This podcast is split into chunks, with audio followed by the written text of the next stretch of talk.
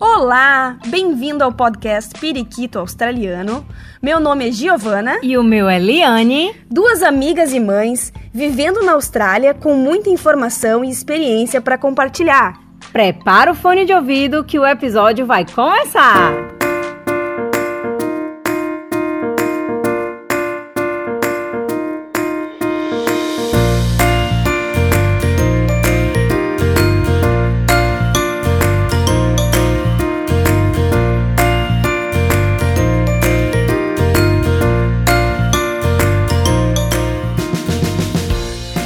Olá, bem-vindos, periquitos e periquitas, a mais um episódio.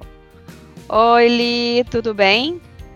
Olá, olá, estamos de volta. Episódio novo, hein, Gi? Saindo, coisa boa. Eu e tu, tu e eu, dupla Isso, dinâmica.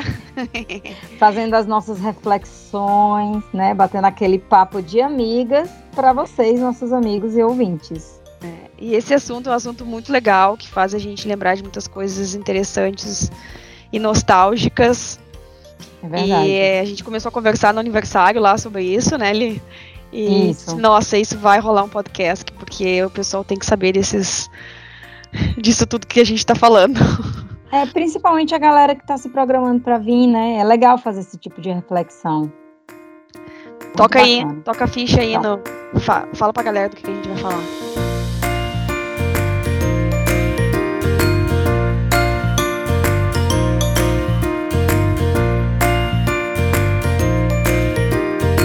Vamos lá. A gente vai iniciar aqui com um texto para já iniciar essa reflexão.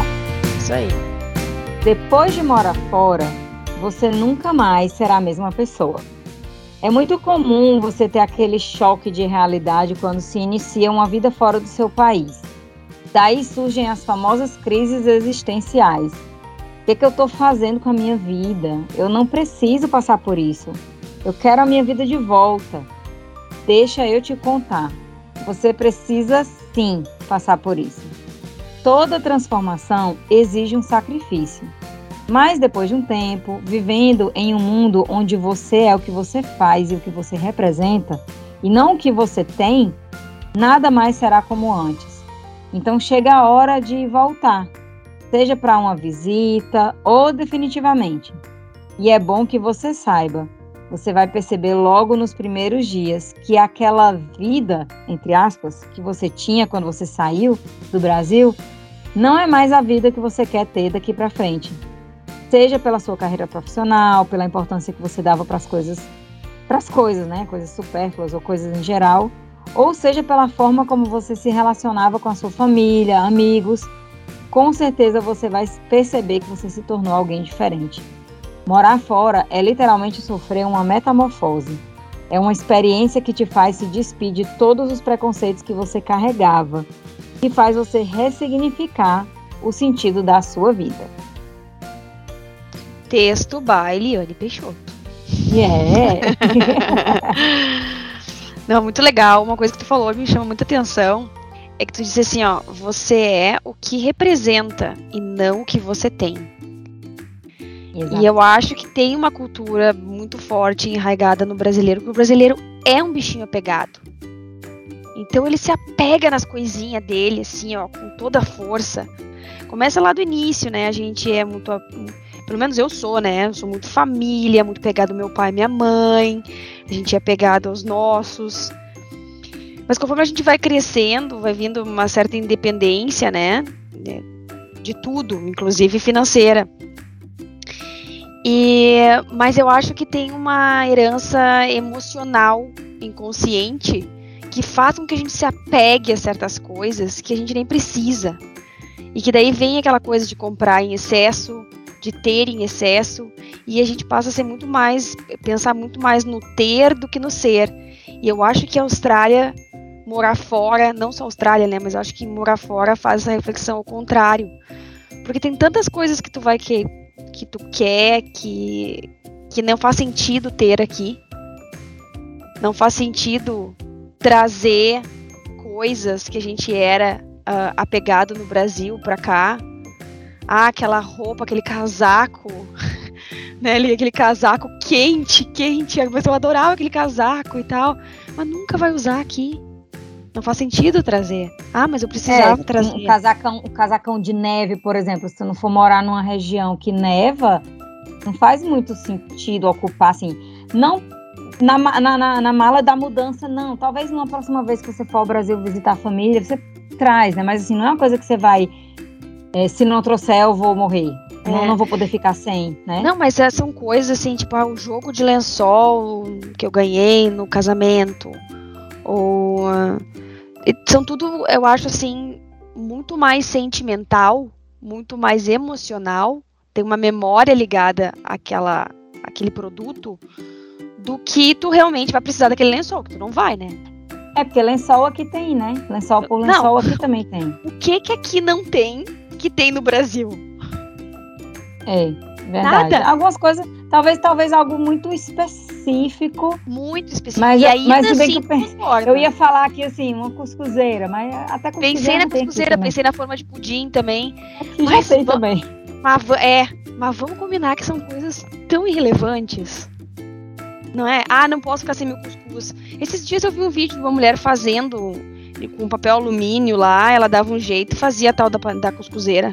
É, é aquela a história do adaptar, né? Aqui tem, se você procurar com calma, aqui tem basicamente 90% do que tu vai encontrar no Brasil, assim. Algumas coisas, é, algumas frutas muito específicas talvez você não encontre, mas assim, no geral, o feijão, o café, a tapioca, ou a massa do cuscuz, porque tem tem empresas que revendem produtos brasileiros, né? Empresas de, de produtos importados que vendem itens brasileiros. Então você vai acabar achando tudo que tem, só que às vezes você tem que adaptar a forma de preparar aquilo ali, mas no final dá tudo certo também, né? Agora o que eu estava pensando, você falando da história do acumular, é, de, de que a gente se apega e tal, e quando a gente chega aqui, o primeiro choque que a gente tem é quando a gente vê um clean-up que é o dia que eles jogam as coisas na rua. Eu, na, minha, na minha primeira semana, eu tomei o meu primeiro, a minha primeira lapada na cara. Tá, tá. Eu andando na rua, eu vi máquina de lavar, eu vi TV, eu vi ventilador em ótimo estado, eu vi vários itens de decoração, várias coisas que eu fiquei pensando, meu Deus, as pessoas estão colocando isso aqui na rua e tá funcionando e tá em bom estado. No Brasil a gente venderia.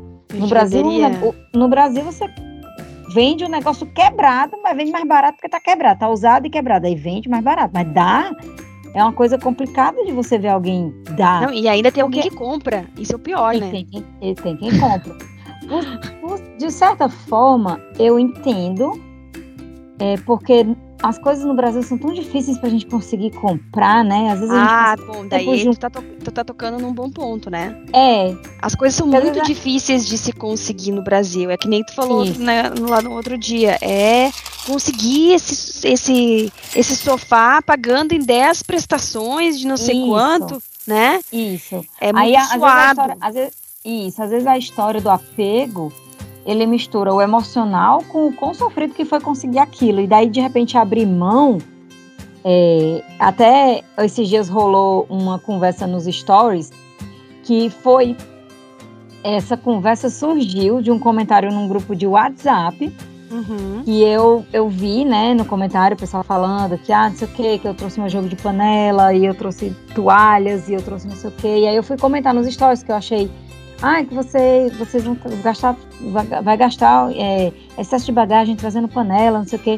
Por coincidência, a menina que fez o comentário no grupo de WhatsApp é minha seguidora. Uhum. e a gente bateu o maior papo, assim. Eu, entendi, eu super entendi o ponto de vista dela. Isso me fez refletir profundamente. Porque eu falei, para, Liane, você já está aqui na Austrália há quase seis anos. Você já está com a sua cabeça totalmente diferente. É, a pessoa que ela falou, Liane, entende, ó, o meu jogo de panela é um jogo bom. É, eu, não, eu não queria abrir mão do meu jogo de panela bom e ter que usar panela velha aqui na Austrália. Eu queria, eu queria trazer o meu jogo de panela bom, foi tão difícil ter. Aí eu entendi, cara, eu tô pensando, eu já tô com, com um pensamento muito mudado já do que, que é prioridade, né? A pessoa que está recém-vindo, ela ainda está enraizada naquela de o quão foi difícil eu conseguir comprar o meu jogo de panela bom, o quão foi difícil de eu comprar o meu conjunto, não sei quantos mil fios lá, não sei do que. E ela de, não sabe, de... e ela não sabe ainda que o poder de compra aqui é muito maior, né? Isso. né? Então ela Isso. não sabe ainda antes de vir que esse jogo de panela, ela vai comprar aqui, no primeiro emprego que ela arranjar, ela pode ir na loja escolher o jogo de panela que ela quiser. Pois é. E se no, no é. mês seguinte as panelas estiverem ruins, ela pode trocar esse jogo de panela. É. Porque, é. ah, agora, é caro ela... na Austrália. É, é realmente, eu, eu, concordo. Eu acho caro as panelas na Austrália. Mas. Depende, panela boa é igual no Brasil. Uma coisa de marca também vai ser caro. Uma coisa mais. Não, é, é, ca é caro, é caro, porque eu tô dizendo é caro. Claro que é caro. É caro se tu vai comparar com, sei lá, com o valor do Brasil, das panelas, bem que no Brasil talvez seja mais caro ainda. Mas é o que eu quero dizer assim, ó, é caro, mas tu tem dinheiro para comprar. Se tu ganhar em dólares, aquele produto não é tão caro assim. Né? O poder de compra de quem mora, vive e ganha assim, dólar australiano aqui na Austrália é muito grande. Não Sim. se compara o nosso poder de compra de quando a gente estava no Brasil. Sim. Né? Agora, agora ela, ela também fez uma reflexão, e é legal a gente trazer para cá, porque faz sentido também. Por exemplo, você vindo como estudante, em família, com pouca grana, no começo realmente você não vai chegar e pegar o dinheiro que você está ganhando e vai comprar um jogo de panela, o melhor jogo de panela. Mas aí é que entra até onde você está disposto a passar pelo o período do início, que é o período onde você abre mão de muita coisa. É naquele período ali que você usa as panelas mais baratinhas mesmo, que você compra as toalhas numa qualidade um pouco mais inferior mesmo, que dá para sobreviver do mesmo jeito. Você não vai morrer porque você está usando uma coisa que foi doada, ou uma panela numa qualidade inferior do que a que você era acostumado a usar no Brasil, ou uma toalha ou um lençol numa qualidade inferior do que você estava acostumado no Brasil. Mas o que você consegue comprar naquele início, com pouca grana mesmo assim, nas lojas de departamento, como uma Big W, um Kmart, que são uma lojas IKEA. que vendem coisas um é. IKEA, que são lojas que vendem coisas mais em conta, né? E eu, sinceramente, eu acho as qualidade, a qualidade boa. Eu, eu acho maravilhosa, eu, eu adoro Eu não tenho muita besteira. É a minha, é. É, inclusive, é tanto que eu só compro nessa loja, né? Mas enfim. Não, e é... agora que tu falou, agora que tu falou, vou juntar duas coisas que tu tá falando aí, vou dar o teu exemplo. Sim. Eu me lembro direitinho, eu e a Eliane chegamos na Austrália com quatro dias de diferença, né? Então a gente chegou praticamente juntas em Sydney. E eu me lembro que a gente começou a conversar, e daí eu te falei que, eu tinha, que a gente tinha ido na IKEA e tinha comprado o básico. A gente comprou um sofá, comprou uma televisão, comprou uma mesa, né? Um básico, assim, para começar, para entrar no apartamento e morar. E aí Isso, você montou a tua casa com coisas que você comprou novas lá Comprei na, na nova loja na IKEA. Né? Aham, uhum, exatamente. E, e a Eliane me contou assim, nossa, eu ainda não comprei nada. Eu, como assim nada? Onde tu tá morando? Ela assim, ah não, vim já numa casa de uma brasileira, onde já tinha tudo mobiliado, e dali a gente vai sair, vai para, vai alugar agora uma outra casa para nós. E a Liane tá falando do cleanup e ela montou a casa praticamente inteira dela com produtos de doação, de cleanup. Exato e de, e de, de pessoas que acabaram, ah, eu não estou mais usando isso, não estou mais usando aquilo. Na verdade, é um favor para as pessoas, porque as pessoas não sabem nem aonde colocar aquelas coisas que elas já têm em excesso. Sim. Principalmente, e principalmente asiático, né? Eles trocam de Sim. coisas, assim, de, de, de, decoração de tudo, de panela, de, de cozinha, de, de, de tudo, mês, mês a mês, né? Nunca vi como gasta aquelas pessoas.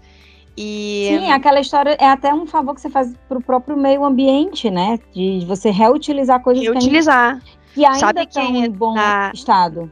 Sabe que agora eu falei agora dos asiáticos, não é uma questão de preconceito, mas eu, agora eu me lembrei da garagem do, do Rogério. O Rogério é um amigo nosso que mora aqui. Sim, brasileiro. Você mora num prédio que tem asiático, o clean up é uma E ele mora num. Exato, num prédio que é praticamente assim, né? É só asiático. E ele.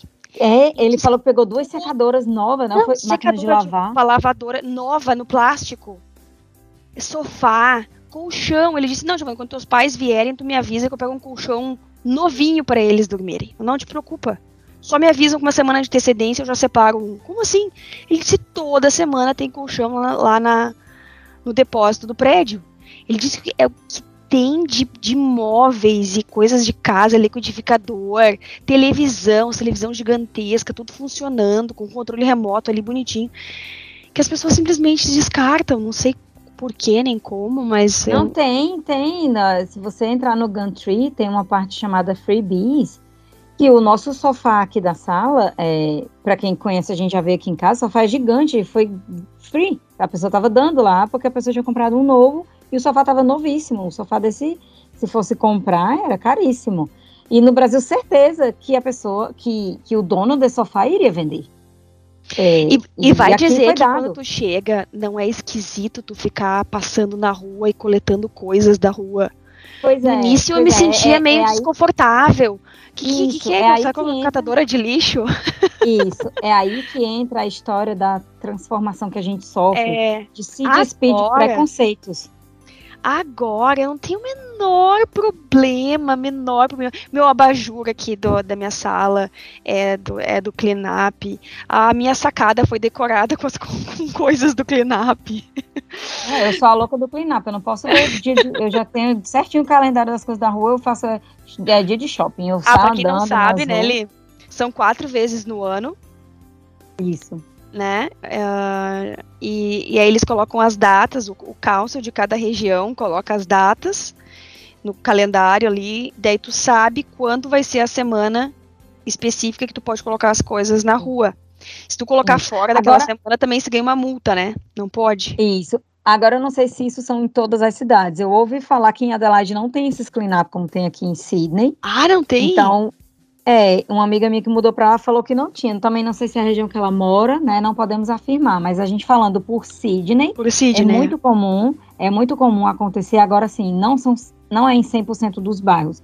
Por exemplo, quem mora ali na City não vai ver clean-up no meio da rua. Os clean-up são nos, nos prédios, nas garagens dos prédios, né? Ah, Agora, bairros nisso. mais é, bairros é, em Chatswood, por exemplo, que é muito prédio, muito prédio também, é tudo nos é, Waterloo, os clean-ups são tudo na, nas garagens dos prédios. Agora, bairros é, que tem mais casa, é, como aqui, Brighton Le Sansos, essas, essas regiões aqui, Rockdale, Bexley e tal, é, Manly, na frente da né, casa. Né? Aí, aí é na, na rua, né? A pessoa bota na rua nas datas determinadas.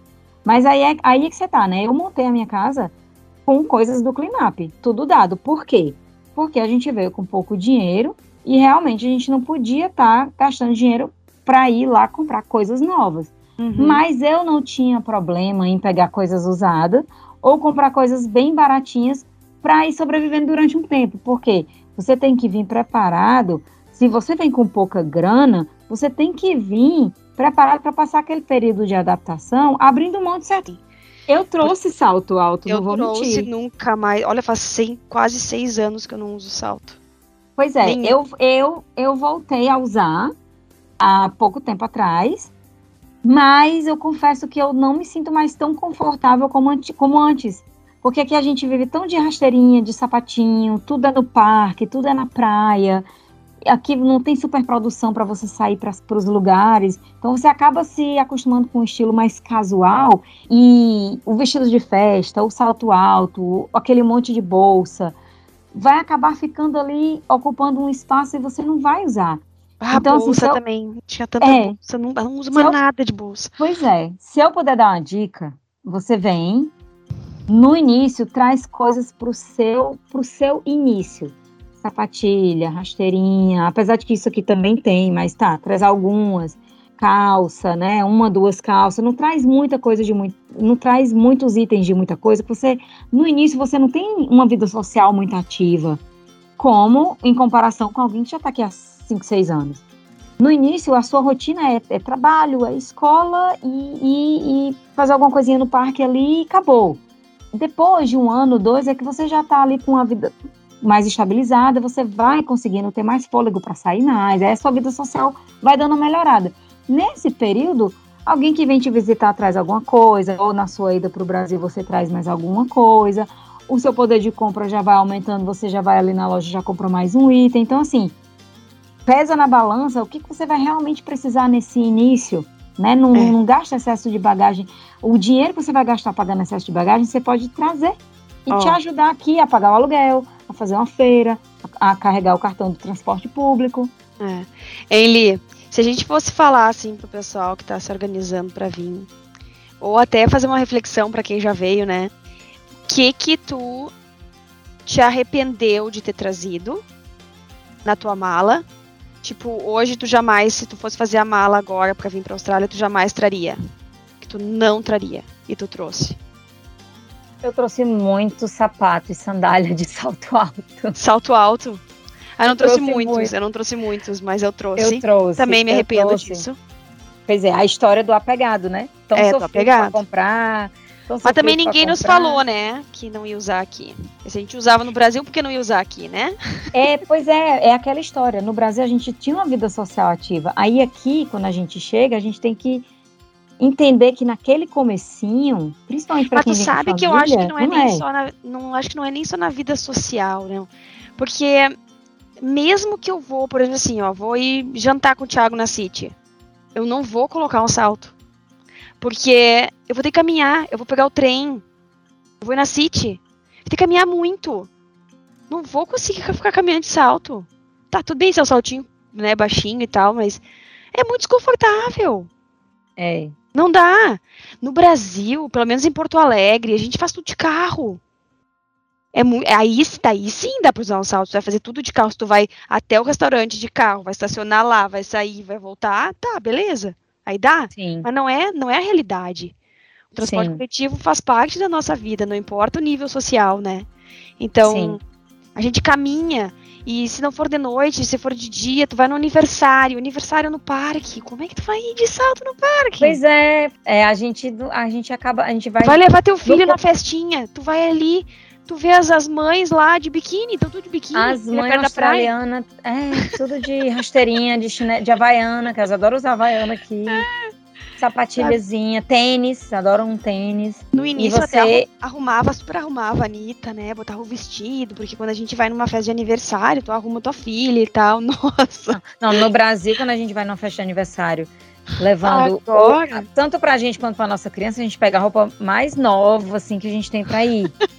Aí, principalmente a roupa da criança, tem que ser assim, uma roupa super arrumada. Aqui, minha irmã, depois de cinco anos, pega qualquer blusa mais desbotada que tiver, o short Porque mais vai se tiver, sujar criança toda, vai, vai brincar. se sujar, vai, é, vai se molhar, vai arrastar a bunda no chão. E ninguém tá nem aí, as crianças ficam, tem criança que fica pelada meio Pelada, é.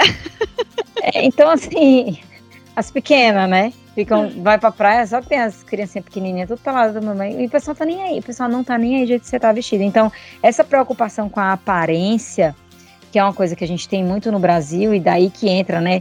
A gente gasta muito com isso, porque tem a história da aceitação. No Brasil, em muitas regiões, para você ser. Tem, tem gente que tá cagando, né? Pra opinião dos outros.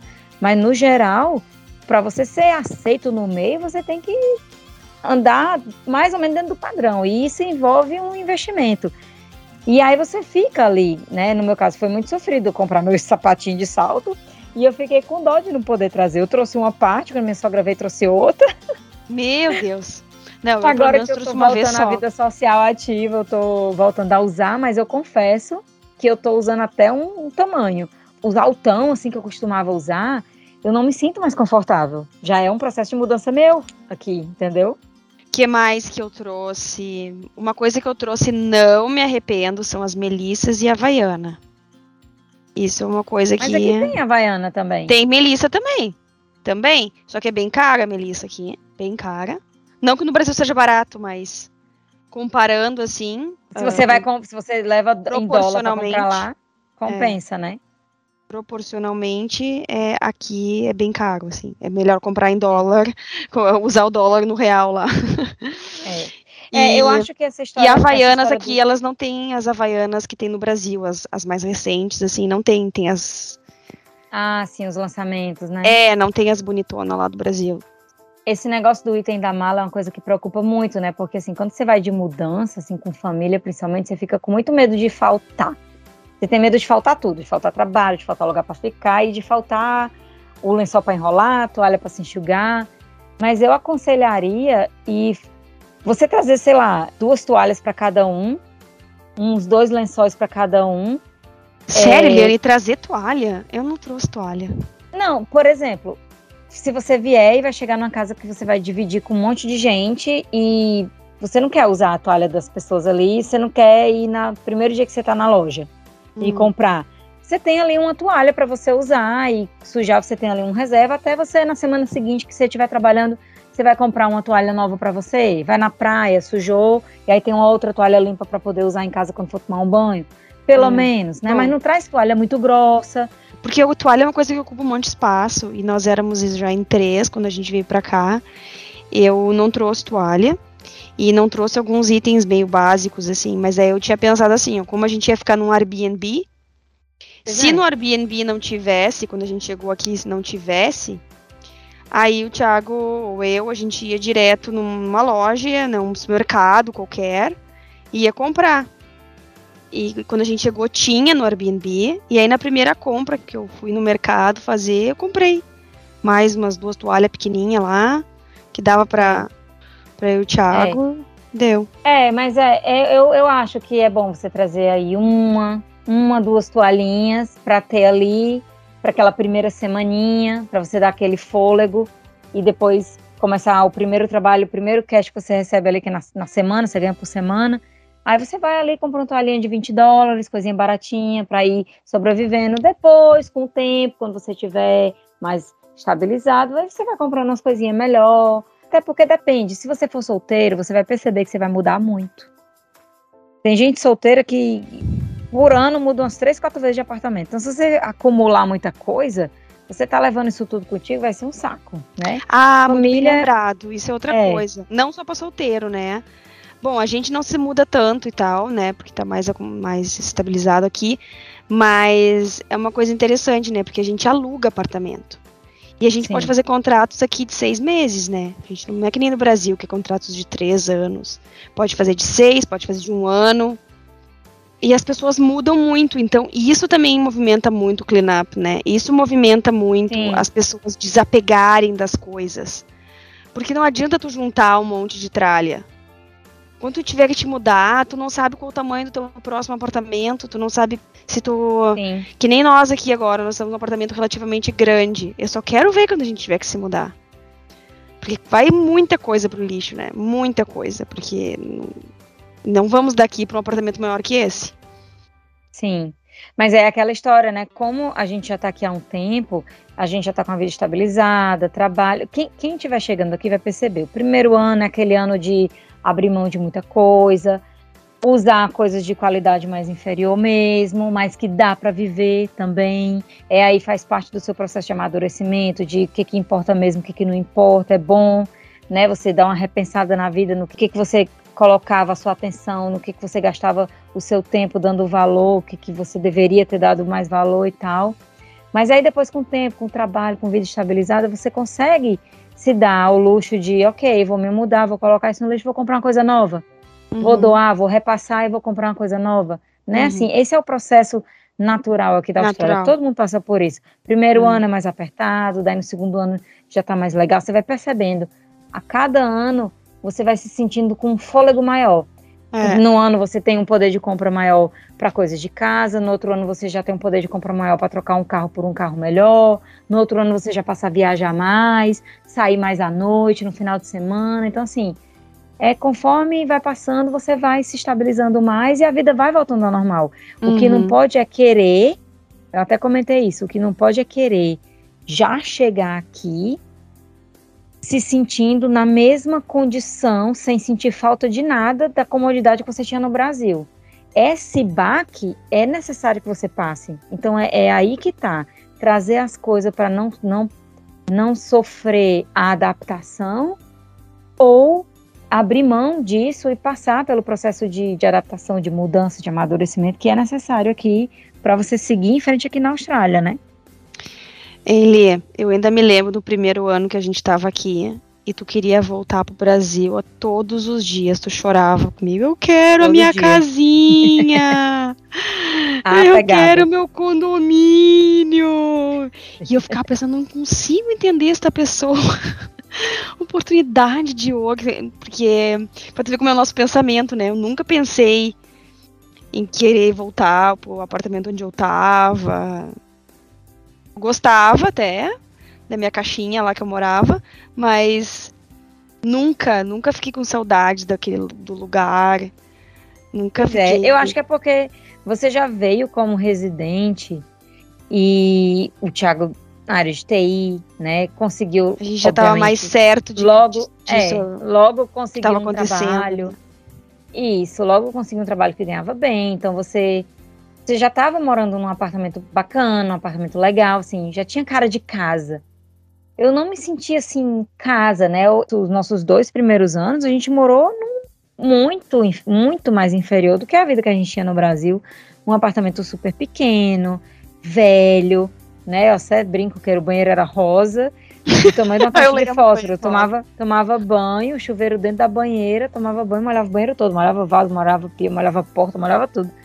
Então, assim, eu não, eu não me sentia assim, casa, né? Assim, eu não tinha aquele negócio de casa. Eu tinha um teto para morar, eu tinha ali o necessário para viver, mas eu não, não me sentia assim, casa. Então, eu sentia muita falta do que, do que a gente abriu mão, até porque eu não queria vir, né? Então aí foi mais difícil ainda.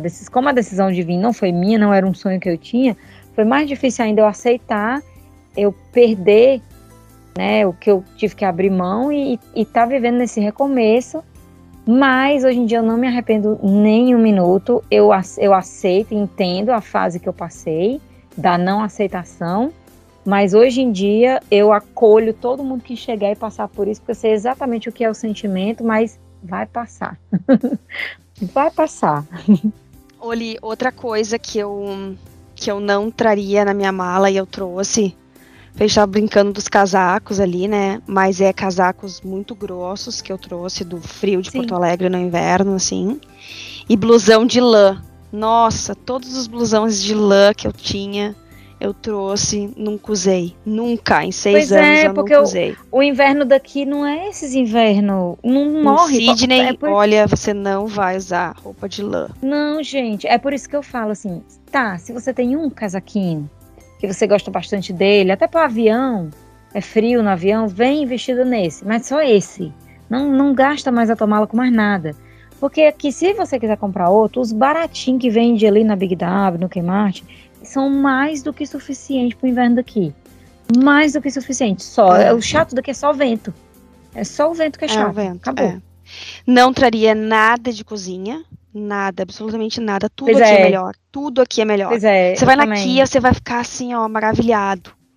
As coisas são baratas e muito melhor aqui. Então Até não o que vende no nada. Supermercado. Até o que vende no supermercado, é. é. Nada de prato, nada de panela, nada de, de cafeteira, pelo amor de Deus. Nada de cozinha. Eu trouxe uma panela de pressão, porque. Mas vende na IKEA, tá? Mas vende na IKEA. Vende. Pois é, então, eu jogava lá nos grupos lá das meninas lá, tal, e ninguém me falava da panela de pressão. Como eu não vivo sem um feijão cozido, uma carne cozida, eu trouxe a panela de pressão lá que eu tinha do Brasil. Mas ao chegar aqui, depois de alguns anos, eu descobri que sim, aqui existem panelas de pressão. Existe panela de pressão muito parecida com as panelas de pressão do Brasil, inclusive. Aqui existe uma variedade gigantesca de panela de pressão, de tudo que você possa imaginar. É, tem, ele, tem elétrica, é, tem Atualmente eu tenho uma elétrica.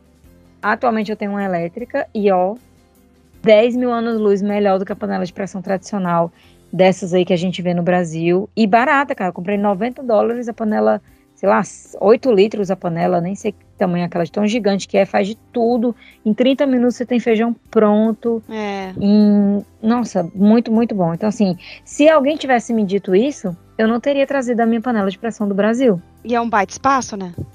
É um baita. E peso, né? Peso, Ainda tem o um né? risco deles quererem ver lá no, no raio-x lá um negócio, querer abrir, achando que é Ah, agora tu falou raio-x. É, eu fui parado no raio-x por causa da erva mate, eu trouxe erva mate. E aí eu expliquei lá o que, que era erva mate. Eles sempre perguntam, eu acho. Mas assim, não precisa trazer gauchada, não precisa trazer erva mate também. Tem aqui, só que é um pouco mais caro. Então, assim, se quiser garantir sua erva mate, coloque na mala, mas se eles resolverem abrir a mala, fique ciente que você tem que explicar. É só explicar mesmo, porque como é fechado a vácuo, os pacotes, eles não se preocupam tanto. É só ter que explicar É, mas o que, assim, que é. é uma, é uma coisa que vai Acho que hoje em acabar, dia né? eles até já sabem, né? Tem tanta gente que Mas traz. assim, vai correr, é, vai trazer isso, mas aí vai acabar logo, porque vocês tomam esse chimarrão assim direto, logo acaba, aí já vai ter que comprar daqui. Esse chimarrão direto. Esse- mato cozido aí. Opa, desculpa aí, gente. Desculpa, gaúchos, desculpa. Eu, eu ela tomo fala, mas ela toma chimarrão comigo, viu? Eu tomo, eu tomo. É. Eu tomo pra acompanhar. É bom, é diurético. É uma figura, Ai, gente. Ai, Olha ai. só, ali, a gente tá falando as coisas de apegar das coisas e tal, né? E daí eu fico pensando nas coisas daqui em que os australianos são apegados. E como a gente se adapta fácil à cultura deles. Assim como o ser humano é um bichinho apegado, apegado, apegado às coisas, assim, principalmente as coisas mais sentimentais, a gente também tem uma capacidade de adaptação incrível, né? Como a gente. Tipo assim, uma- um, um- um exemplo, tá? Eu nunca na minha vida tinha acampado no Brasil. Nunca acampei, não tinha barraca, nunca tinha acampado. Quer ver uma coisa mais comum do que acampar na Austrália? Eu não sei o que pode ser Hum. mais comum. É muito, muito comum acampar, os a- não só australianos, aqui todo mundo acampa. E é um acampamento muito glamuroso, inclusive, né? Vai de barraca simplesinha a os- aquelas caravan motorhomes da vida, o que, que, que tem de sobra. Cheio de painel né? solar. cheio de painel solar, é. É o que tu mais vê atualmente, né? Tava dizendo pra Liane que o último camping me senti uma mendiga com a minha barraquinha. Só do lado de um monte de caravan, assim, um monte de desses. Eu não sei como é que se chama em português. É caravan? Como é que se fala em português? É motorhome, não, que eles É falam. Ah, mas motorhome. Mas tá- motorhome é um nome inglês também, mas acho que é bem conhecido como motorhome, né, no Brasil. Que eles É. vão entender bastante a gente falando motorhome. um, ca- um caminhão casa, né? É, realmente, acampar é uma coisa que eles gostam muito aqui, a gente aprende a gostar, mas o que facilita muito é a segurança, né, que, que o país oferece. Então, assim, a sensação de tranquilidade de você ir acampar, seja num National Park, ou seja num, num Holiday Park, ou em qualquer outro Caravan Park, ou qualquer outro camping, a sensação de segurança, é, ela é incomparavelmente maior do que a sensação de segurança que você sentiria indo acampar num National Park no Brasil. Né? Não que não tenham pessoas que façam, mas eu particularmente tinha muito medo. Sim, Tá lá no sim. meio do nada e, e, sei lá, acontecer alguma coisa. E Aqui que o perigo que tem é bicho. É, o perigo é o bicho. Mas tu sabe que eu comentei isso porque quando eu fiz esse último post do nosso camping, que foi agora semana passada, uma amiga minha muito querida lá do Brasil, ela comentou assim, que eu fiz um vídeo, né, mostrando que a gente tinha o fogãozinho ali na frente da barraca, a mesinha toda bagunçada, fica cheia de coisa, né? E a gente tava ali, na, na grama, na frente da barraca, bem acampamento mesmo. E aí ela comentou assim: Eu acho incrível como, como vocês se adaptam. Vocês se adaptam fácil. E aí isso me fez lembrar assim que quando a gente tá no Brasil, a gente tem um, como é que eu vou dizer, um, um espírito mais cômodo. É mais difícil da gente sair do nosso conforto, da nossa zona de conforto, até por por isso que tu falou, pela segurança e tudo mais. Aqui acho que a gente se sente ser humanos mais livres, né? Que a gente pode É. fazer, que a gente pode ir pra rua, que a gente pode É. usufruir das coisas aqui. É. Mas aí é onde entra também a história do poder de compra. Com o tempo, como eu falei, isso você não vai sair fazendo isso no seu primeiro ano, a não ser que você, tá- a não ser que você venha com bastante né, renda para você pagar seus aluguéis, suas coisas e ainda, e ainda comprar material de campo. Mas com o tempo que você vai se estabilizando no trabalho, tudo, seu poder de compra vai aumentando, e aí você vai. E a acessibilidade de, de itens de camping aqui, tudo, tudo muito bom, de ótima qualidade. Esse, tudo que a gente tem hoje de camping, se a gente fosse comprar se estivesse no Brasil, iria gastar muito mais dinheiro. Ah, ter. sim. Mas Então, olha, é muito não acha que mesmo aquele, aquele que tá vindo sozinho, tá? Pra estudar, ou enfim, o estudante que tá vindo num, num, num budget apertado e tudo mais, comprar uma barraquinha, um igluzinho, e ele pode acampar até dentro dos National Park, porque se eu fosse sozinha, Sim. eu não preciso muito, porque quando a gente vai com criança é diferente, mas sozinho tu não precisa de muita coisa. Tem um banheirinho ali, meio da natureza, aproveitar, fazer trilha, fazer fotografia, que, que não falta, ver os bichos. Bom, eu não sou muito de bicho, mas para quem gosta, é. é. É, um prato cheio. E tu não gasta muito, tu vai gastar o quê? Comprar uma, uma barraquinha ali. É, vai comprar o mínimo, né? A pane... a, o Custa fogãozinho. 20 dólares um fogãozinho. É, o fogãozinho é 20 dólares. Meu Deus Exatamente. do céu, barato. Aí não, não converta para real, porque você não vai chegar aqui com, e comprar o fogão de camping. Você vai acampar no começo? Não vai. Mas digamos que você vai acampar no seu sétimo mês de Austrália. Em sete meses de Austrália você não tem 20 dólares para comprar um fogão? Vai ter. Então, é, é, é só pensar coisa, que né? se ganha para... em torno de quanto? 20, É, para de ficar convertendo para de ficar convertendo. Ah, isso é em dólar tanto, em real dá tanto. Porque depois que você chegar aqui, você vai passar a ganhar em dólar. E você Mas vai eu acho que é uma tendência dólar. da gente. Eu acho que no início eu também convertia pensando nos, nos reais, mas depois passa. Depois tu cansa é, de ficar convertendo e tu esquece. Passa tanto que você até esquece como é que é ganhar por mês. Eu nem me lembro mais como é que era ganhar por mês. Como é que é. a gente conseguia passar um mês inteiro com um salário? É, né? Ou pagar tudo depois que recebe e passar o mês inteiro esperando chegar o próximo mês para receber o outro salário. Como é que é? Aqui, gente, a gente ganha por semana, é outra vida. Aqui outra tudo conta vida. por semana, né? As escolas contam os dias por semana. Aqui é por termo, né? Termo 1, o termo seria o bimestre, termo 1, termo 2, termo 3, termo 4, que cada termo tem 10 semanas. Então eles falam semana 1, semana 2, é tudo diferente, né? Tudo nas é, semanas. Tudo conta por semana aqui, é verdade. E falando um pouco mais sobre essa questão da gente se adapta, que outras coisas assim, Li, que tu mencionaria que tu não imaginaria no Brasil? Ou quando tu veio, tu até trouxe, ou foi uma coisa completamente diferente? Que outras coisas tu teve que te adaptar aqui? Bem, de coisas que eu trouxe. Pode ser, por exemplo, acho que foi tu mesmo que me falou isso aí. Remédio, medicamento.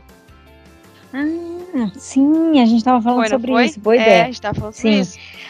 Como eu vim com criança, a gente acha que só aqueles remédios que a gente usava no Brasil, os remédios que vão funcionar para criança, né? Aí chega aqui, aí começa a ter primeira resistência, né? Não, porque o meu filho só se dá se for com, com a novalgina. Sendo que a novalgina aqui é proibido. Aí como é, é que sobrevive? Que é a de pirona, Não a novalgina. Né? É, a de pirona.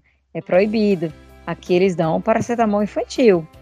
Aí, anos depois, eu percebo, cara, eu nunca mais dei a Novalgina. A de pirona. E também aqui, a de pirona. E também aqui as crianças adoecem tão pouco.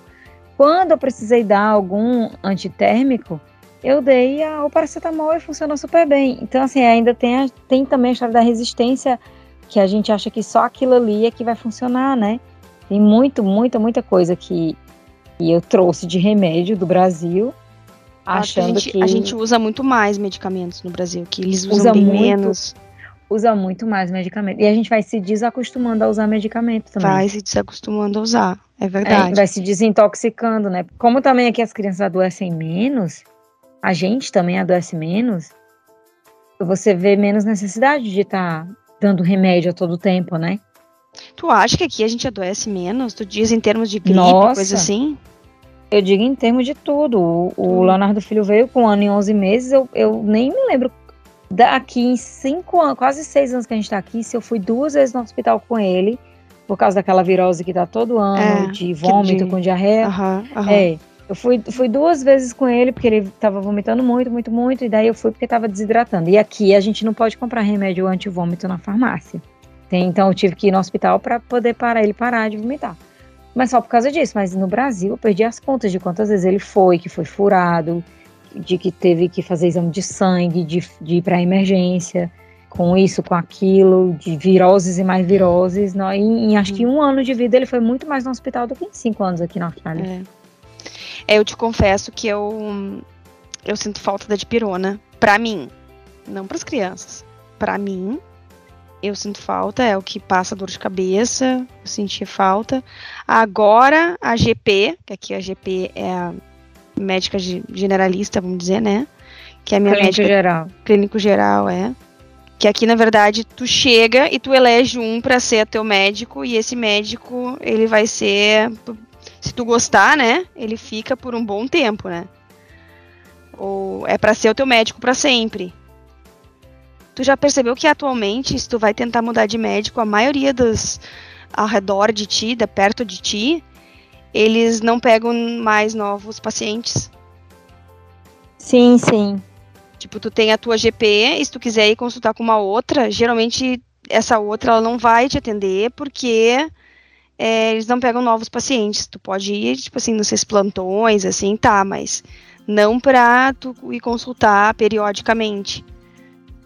É, eu sei que essa GP que, que, que a gente tem agora, ela é a GP da família, e ela é a GP de nós quatro, e vai ficar ficou, né? E é sempre ela que a gente consulta. Agora eu já falo com ela até por telefone.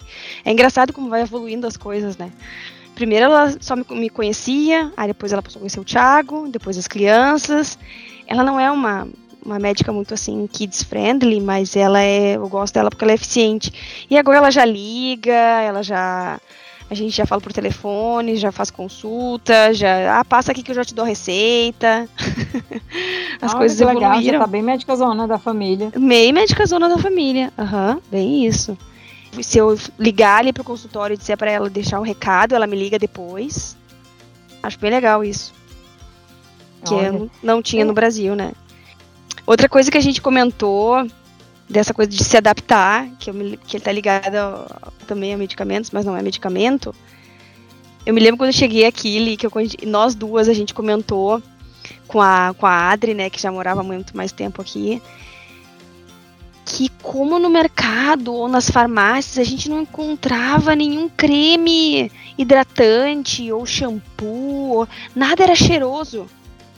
Sim. Tudo era um cheiro meio esquisito, meio, meio sem cheiro. Fraco, né?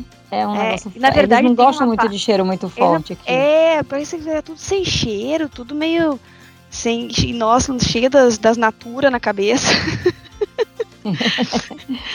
e Mas ó, tem natura cheiro. aqui também, tá? Agora tem, tem natura né? aqui na Austrália também, gente. Já tem brasileira vendendo natura aqui. Tudo que é de buraco que você possa imaginar. Sempre você é vai achar uma brasileira vendendo natura. Que coisa boa. Mas com o passar do tempo, eu me acostumei com os cheiros. Também. Eu, eu, gosto também. dos cheiros agora do, do, do, shampoo, do condicionador. Parece, parece que não. Que nem quando a Adri falou Sim, assim. aquele, aquele hidratante. aquele hidratante aqui que é muito, muito famoso aqui. Eles usam muito aveno. Ave... Não, esse não tem cheiro, né? Gente, não, mas tem, tem o aveno que tem um cheiro bem suavezinho. Eu já gosto. Cheiro de aveia. Eu já gosto. Cheiro de aveia aquilo. É, tem aquele outro que é para pele ressecada que eu esqueci o nome, que também não tem muito cheiro de nada, mas Ceto, ele é bem bom. Mas Cetofil? Ceto... Não, não é Cetafil. Cetafil tem no Brasil também. Mas, tá, eu, mas o cheiro é diferente. O não, é, não tem. Quando eu comecei a cheirar esse aí que eu tô tentando falar, mas que eu não lembro o nome, ele não tinha cheiro, para mim não tinha cheiro de nada. E o que tinha cheiro não era bom, mas agora eu tô usando o que eu dizia que o cheiro não era bom. Pois é, tu viu como a gente se acostuma? E, e agora e tu gosta. Adoro. adoro. Nossa, que coisa Deus, esquisita, isso como a gente se adapta, né? Tu vai esquecendo Sim. aquele o, o, do Brasil e vai se adaptando aos daqui. É incrível Sim, isso, se né? Adapta, se adapta a tudo, se adapta nos horários, que é uma das outras coisas que dá um choque gigantesco quando a gente chega aqui, a história dos horários, que tudo fecha muito cedo. Você quer ir num shopping, resolver suas coisas, comprar alguma coisa em loja, você chegue muito antes das 5 da tarde, porque você chegando às 5 da tarde, as lojas estão tudo fechando. É, as lojas de departamentos maior zona, tipo Big W, Kmart, aí algum, dependendo do lugar, aí vai ficar até às 7, né? Ali no centro da cidade tem um dia que um dia na semana fica até às 9. Aí, assim, são as quintas, né? É, muito assim. Você sai. É, diferente de quando você sai do trabalho no Brasil, você sai às seis, ainda tem até às 10, 10 e meia para resolver suas coisas. Aqui não. Aqui acabou. Aqui você resolve tudo de manhã, ou até antes das 5 da tarde, ou já era. Acabou. Isso é uma coisa que a gente estranha muito no começo. Assim como sair à noite. Você vai sair para jantar, você sai para jantar e você chega no restaurante no máximo às 8 da noite, porque às 9 a cozinha 99,999% dos restaurantes, a cozinha vai estar fechada, só vai estar a parte do bar funcionando. Então você vai ficar sem comida se você chegar à tarde. Então vá cedo para o restaurante para comer também. Então, assim, são coisas que a gente vai se adaptando. Eu já estou super adaptada. O ápice da minha adaptação foi no Réveillon, Quando eu percebi que meia-noite eu já estava morrendo de sono, meu filho já estava dormindo. e eu, depois de comer, eu escovei o dente, troquei de roupa e fui dormir. No Brasil, meia-noite eu estaria indo ainda para o encontro do lugar para poder celebrar e, e, virar a noite. Aqui eu já estava passando, dormindo 10, décimo sono já. Não é porque eu tô ficando velha, tá? Não é por isso. Ah, tu lembra é... no Natal, Giovana? Que hora que a gente jantou? A gente Era jantou... 9 horas da noite? E era tarde já, né? Nossa, eu saí da tua casa, sei lá, 10 e meia, cheguei em casa 11, parecia que eu tinha chegado uma hora da manhã, eu tava morrendo de sono. Falei, meu é. Deus do céu, como eu tô ose. E é engraçado porque também eu acho que isso é muito reflexo também da vida deles aqui, né? As pessoas acordam muito cedo. 5 da manhã, nossos vizinhos aqui tudo estão saindo para correr, fazer exercício. Aí vai seis e meia já estão de volta e já estão se preparando. Sete horas já estão saindo para trabalhar e bababá. Nove horas começa a vida e cinco horas da tarde acabou tudo. Tudo fechou. Estão desacelerando. Já estão desacelerando tudo de novo. E aí vão para casa fazer a principal refeição, né?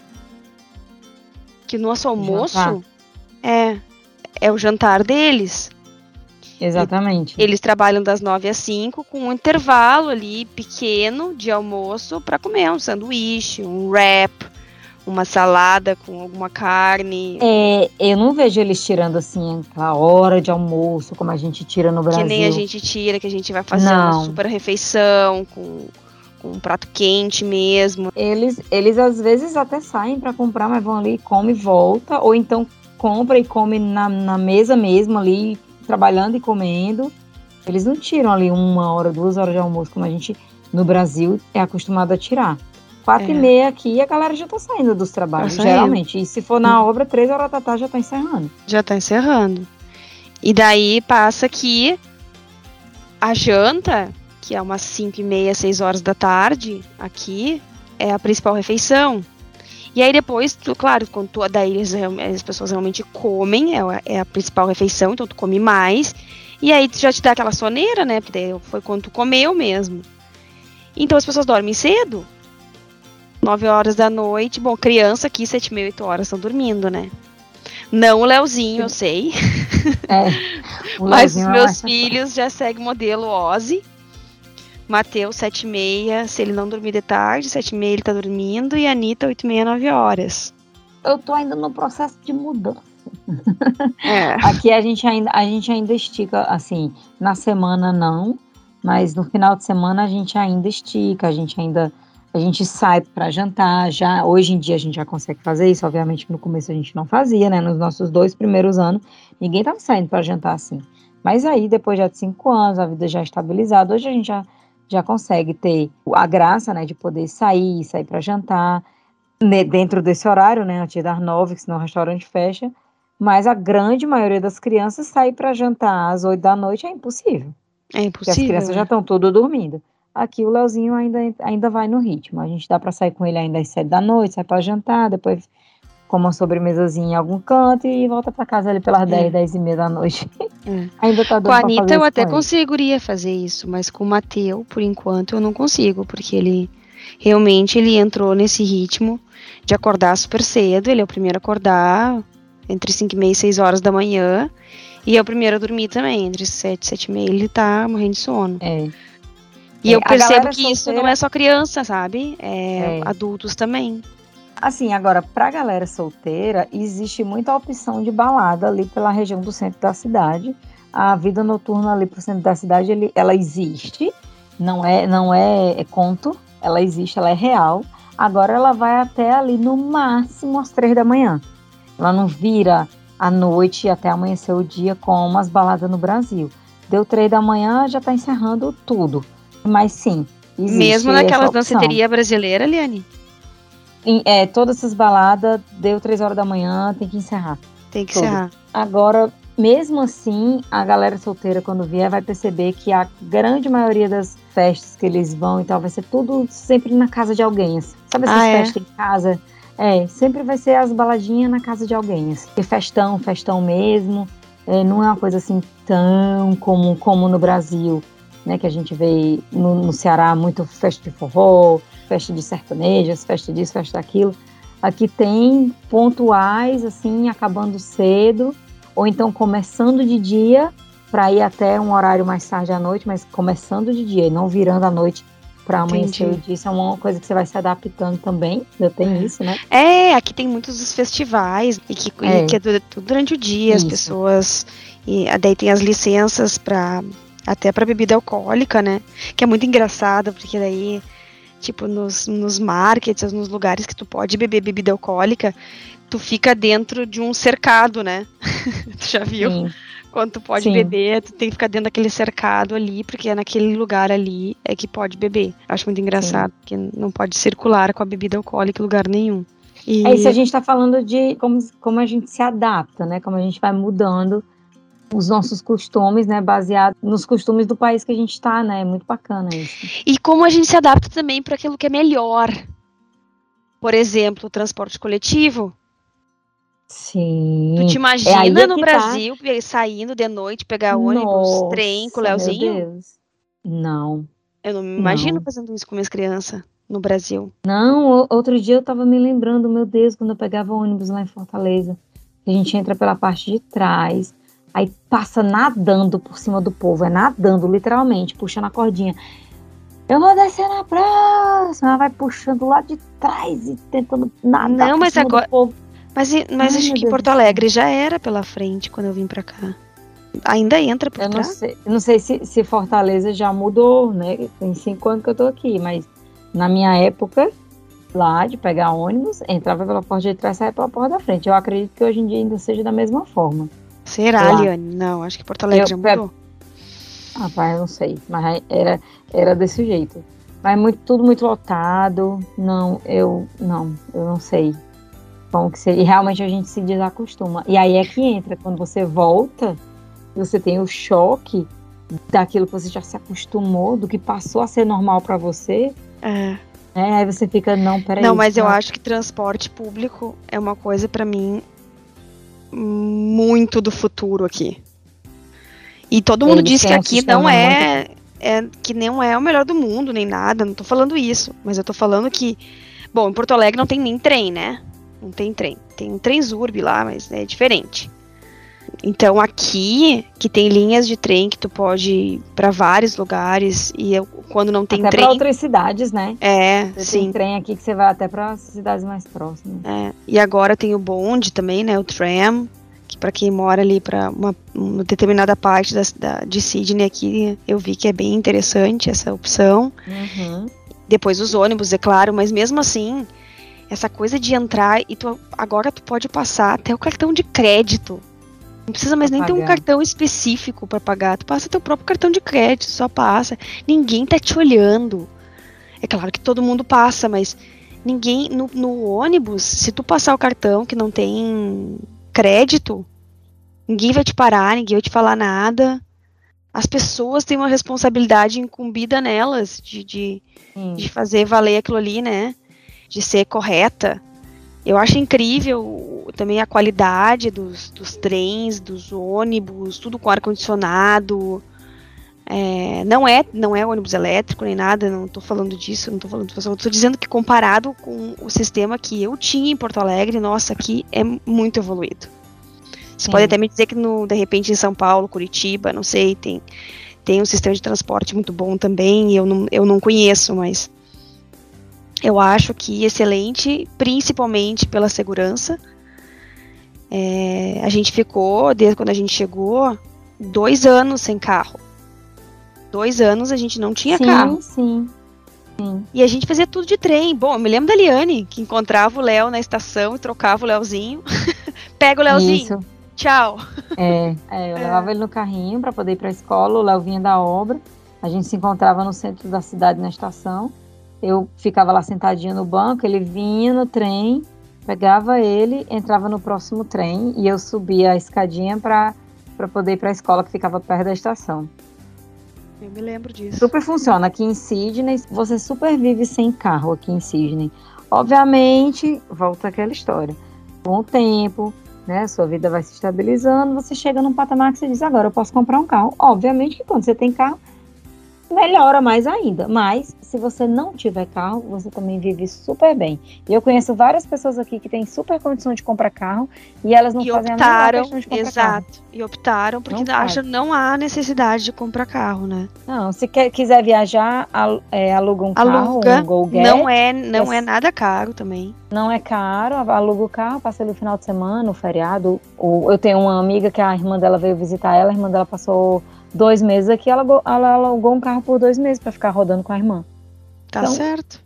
Tem quem tem condições de comprar carro e não quer, porque em Sydney você não precisa. Agora, em outras cidades, por exemplo, Adelaide, já é necessário você ter carro ali em Adelaide, porque dependendo de onde você vai morar, se você não tiver carro, já não é legal. Sydney você vive tranquilamente sem carro. É, tranquilamente. Eu acho, eu concordo contigo, dá pra viver tranquilo. Demora mais em alguns trajetos, mas não é algo que vai influenciar tanto assim na tua vida. É só uma Não, questão de é. organização, de programação, né? Verdade. A outra coisa que a gente falou da que não tem almoço e tal, né? Que dá alimentação ali. O que, que tu acha que, mu- que mudou pra ti? O que, que tu comia antes que tu não comia, que tu come agora e vice-versa? Pronto. Muito fácil. Vou dar um exemplo da primeira vez que a gente foi num restaurante aqui. Minha sogra veio visitar a gente, aí meu marido falou: ah, agora a gente vai, vai sair para jantar só eu e a Liane. Aí a gente chegou no restaurante, aí tinha lá steak. Meu marido ama carne, ele pediu um steak. Quando chegou o steak dele, chegou só o steak. aí ele, como assim? Cadê o arroz? Não tem arroz? Não tem uma batatinha, não acompanha nada. Não, você pediu um steak, vem um steak. Então, assim, aquele costume, principalmente no Nordeste, né, de que tudo vem acompanhado com arroz. Não precisa nem perguntar, já é subentendido. O arroz a batatinha, a farofa só vão vir sempre como acompanhamento. Aqui A farofa também. A farofa vem É. junto. Sempre vai acompanhado.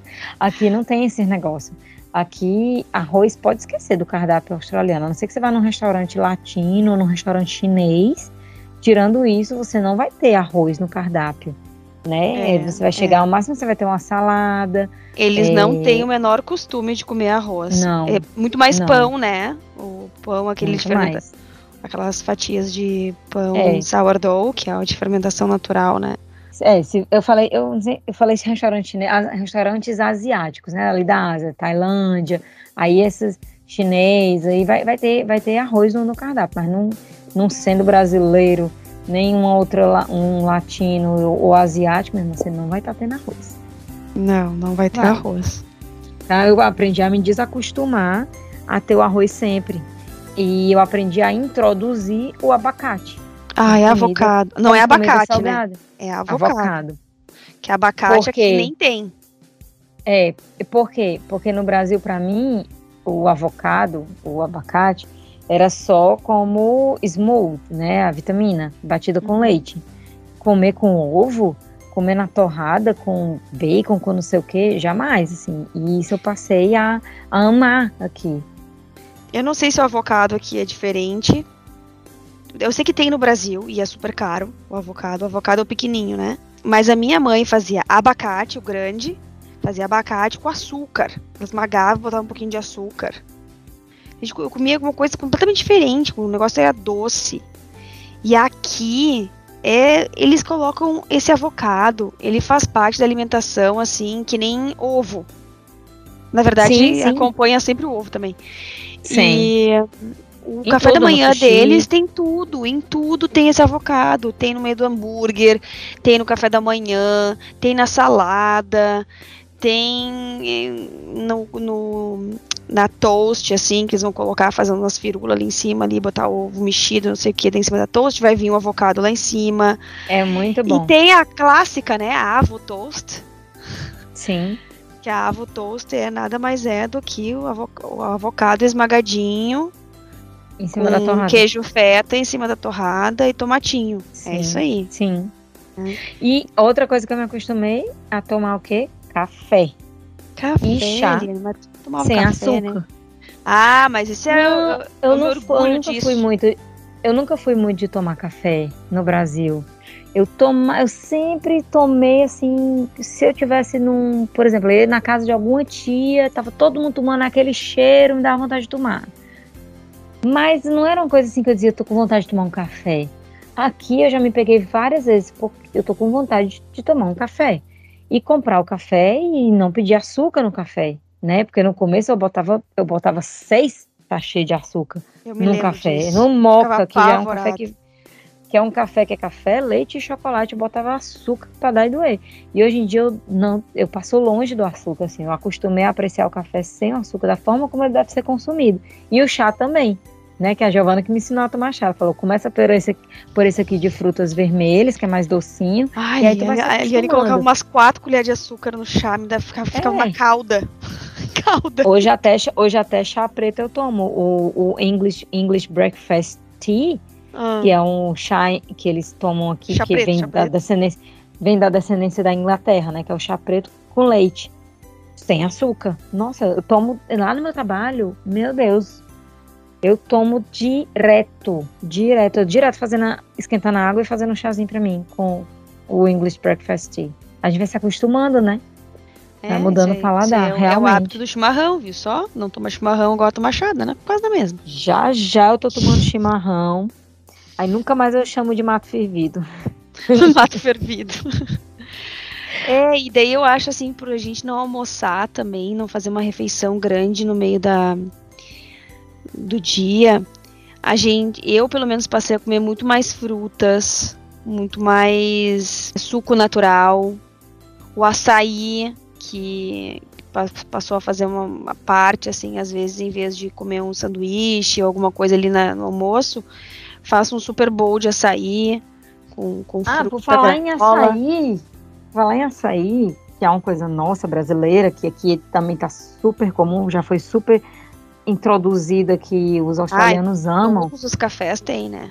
É, porém, porém, aquele açaí, principalmente o açaí que é consumido no Nordeste, com aquele monte de cobertura doce, de Ai, meu Deus, tem um, tem um monte de cobertura doce que o pessoal bota por cima. Aqui Leite não condensado.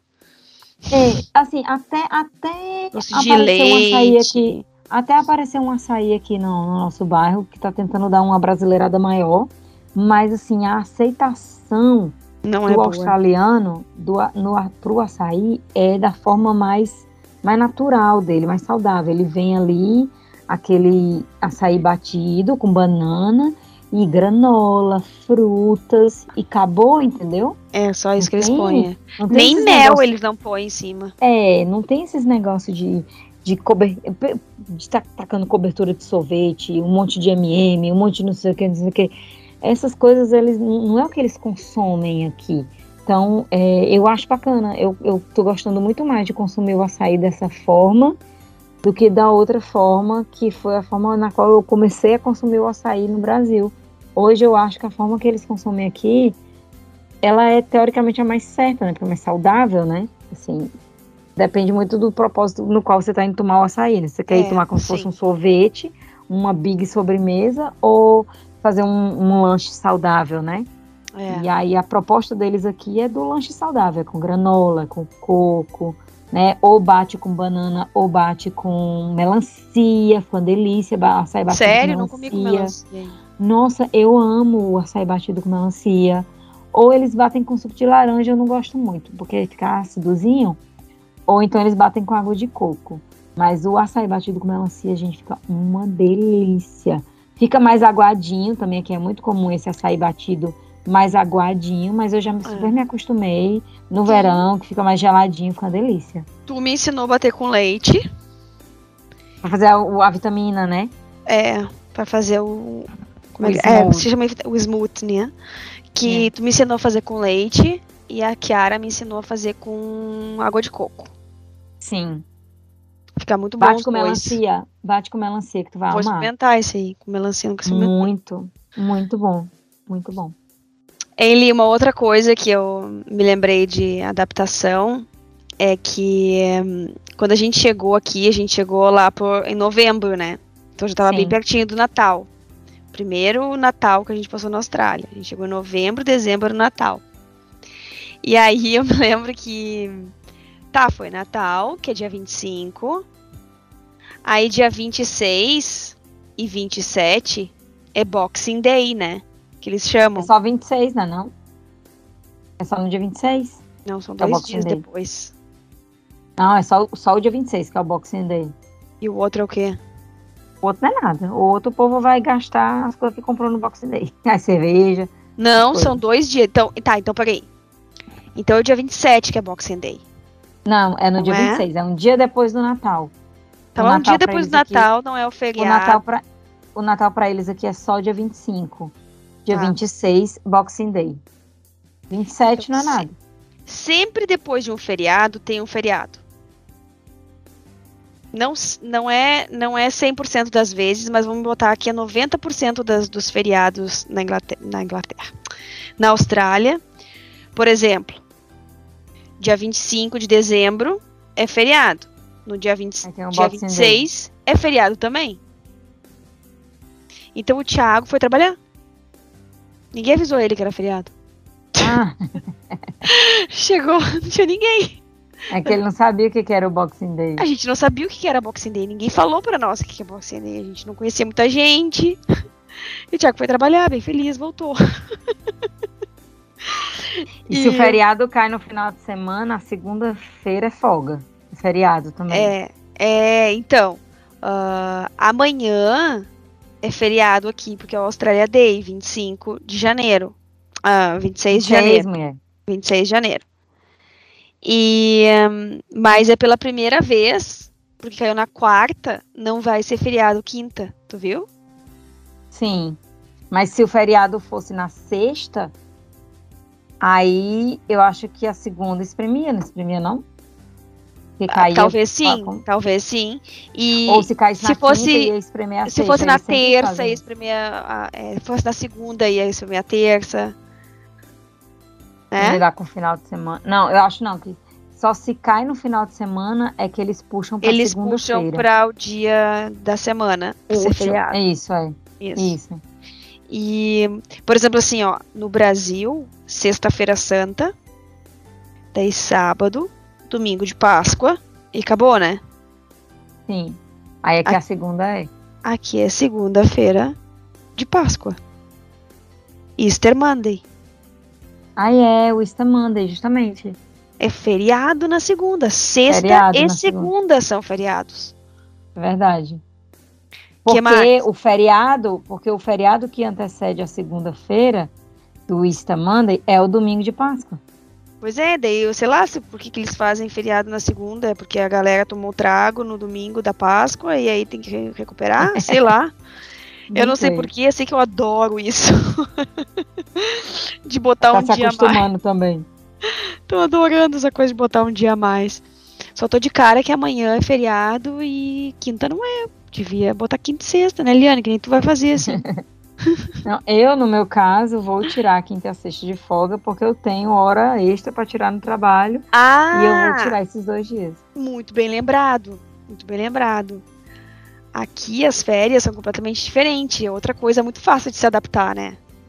Sim. Não tem que tirar, ah, eu tenho que tirar 30 dias de férias. Ah, eu tenho que tirar meus 20 dias de férias e depois mais 10 no meio do ano. Não, aqui tu pode tirar um dia de férias.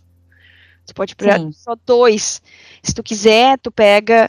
O Thiago estava nos explicando, né, Liane, que Sim. por mês dá quase É, para cada, cada mês é pra dois cada dias. mês.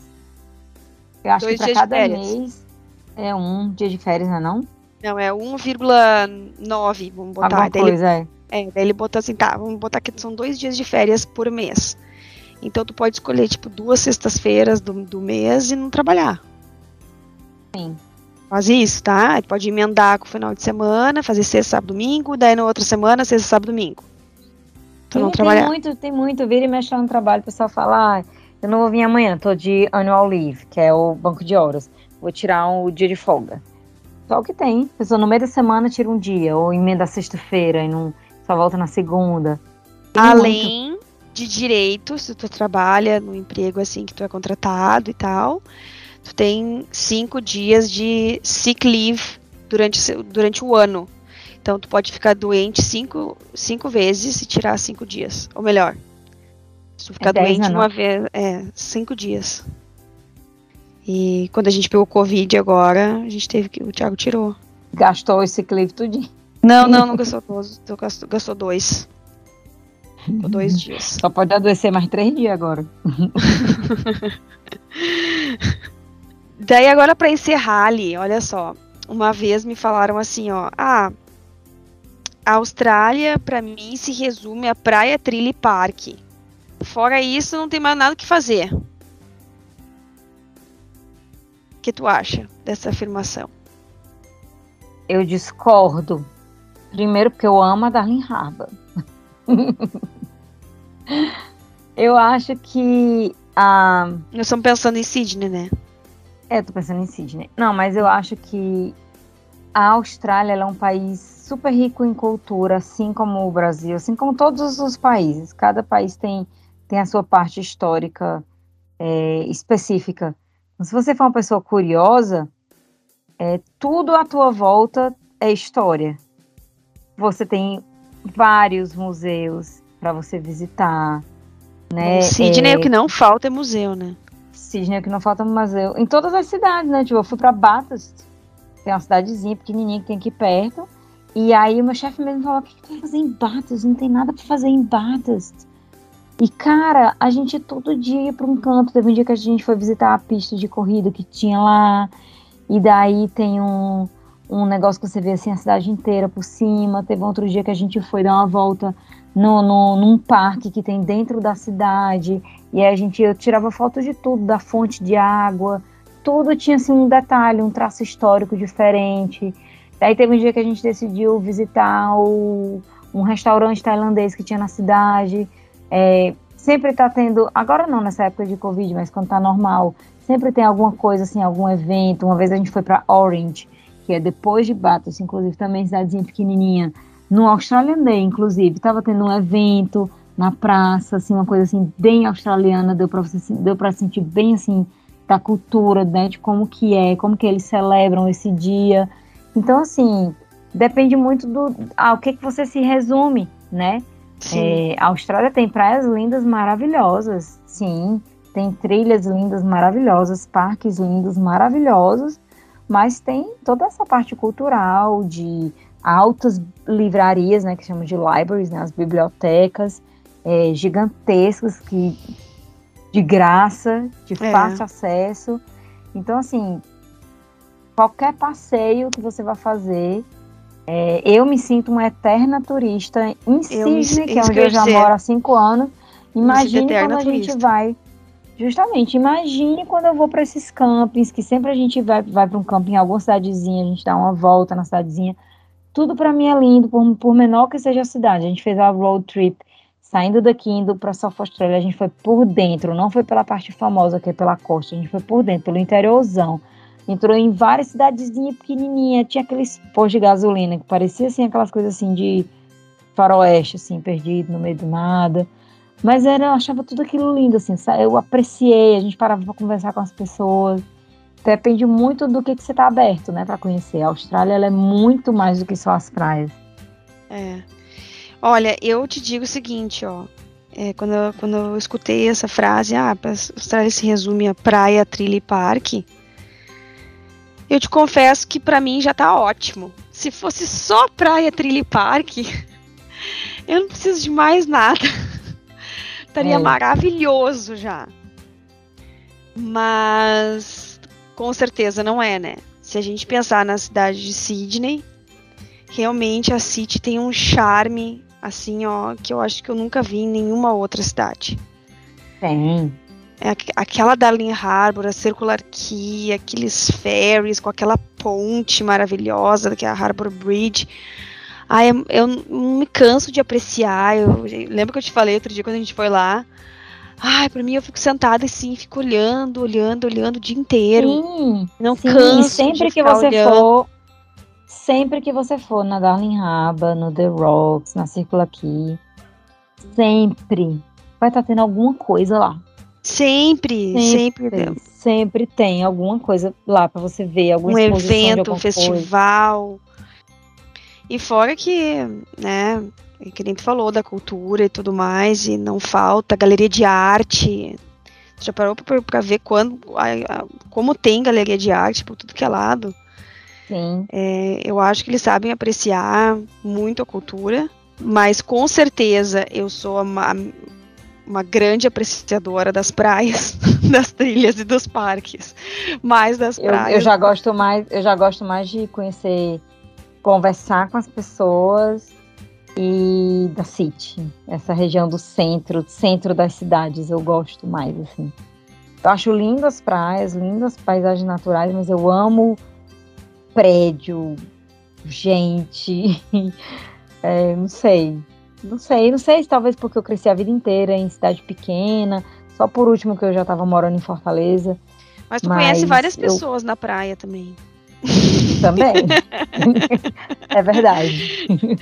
Dá para conversar bastante com as pessoas na praia. É muito legal, se se for por conhecer, for por conhecer gente, né, Giovana? É. Ai, tá é muito bem, muito bom.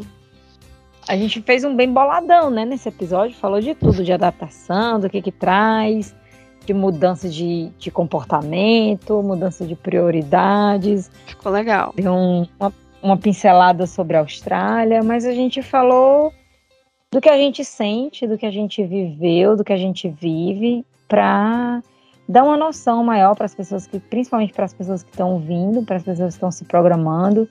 E talvez nesse nosso bate-papo, que foi uma mistureba de várias coisas, tenha dado vários insights e várias dicas importantes para você que está aí nesse planejamento que, que quanto mais você se informa, melhor, né? É. Eu acho que a última coisa que eu dizer para quem tá vindo, que se tá com medo, que ah, não vou trazer isso, que eu não vou ter dinheiro, que eu não sei o que e tal, para comprar lá. Não esqueçam que se for Sydney, eu tô falando por Sydney porque eu conheço mais Sydney, né? É a terra das oportunidades. A gente sempre fala isso, né, Li? Que Sim. tem mais emprego do que gente. Falta gente. agora nesse pós-Covid. É, é, mais ainda, né? Eu acabei de ver um anúncio uh, ali no Instagram da, das Northern Beaches. Eles, Manly colocou assim, ó, estamos contratando uh, coaches para vôlei de praia. Deu, ah, que legal, estão contratando, né? Coach para vôlei de praia. Estão expandindo mais e tal, não sei o quê. Se você não tem experiência, mas você tem só a vontade, venha falar com a gente. A gente faz todas, toda a sua acreditação. Tipo, assim, eles, te, tá eles, te, dão toda a acreditação, te transformam no coach para trabalhar para eles. Sendo pago, não é de graça. Sim. Então, assim, é muita, é muita oportunidade em todos os campos, em todas as áreas. Vem com a mente aberta e com humildade que vai dar tudo certo. É, vem, aceita passar o, a transição do início, né? É. Se você tem as suas coisas de apego pessoal e você não quer abrir mão dessas coisas, deixa guardadinha na casa da, de um parente. Quando você for no Brasil, você vai trazendo aos poucos esses itens, ou quando alguém vier te visitar, você pede para trazer. Mas na vinda, nesse início, só traz o necessário que aqui você consegue, você não vai morrer se você não usar aquela toalha em específico, ou se você não usar aquele casaco em específico, ou se você não usar aquele faqueiro, ou aquela panela, ou aquela bolsa, ou aquele sapato, né? Dá para passar, né? Depois você vai trazendo as coisas que você gosta, que, que eu entendo que foi difícil de conseguir, também não é assim que eu vou me desfazer, né? Mas dá para passar sem. Então, nesse início, não, não, não gasta excesso de bagagem com coisa que você não vai ter essa necessidade urgente, assim, no, no primeiro ano, momento, digamos é. assim. Eu digo até Exato. no primeiro ano, para mim o primeiro ano é o, é o primeiro momento, que é o Sim. ano de, onde você só foca em trabalhar, em estudar, em começar a fazer amigo, começar a estabelecer uma rotina, vida social mesmo ali vai acontecendo ali, vai pro final daquele primeiro ano, segundo ano é que as coisas vão, vão dando uma é. relaxada mais, principalmente para quem vem em família. É, exatamente. Então tá, e... pessoal. Ficamos por aqui. Espero que tenham gostado. Um beijo grande e até a próxima. Cheirão. Tchau. Beijo.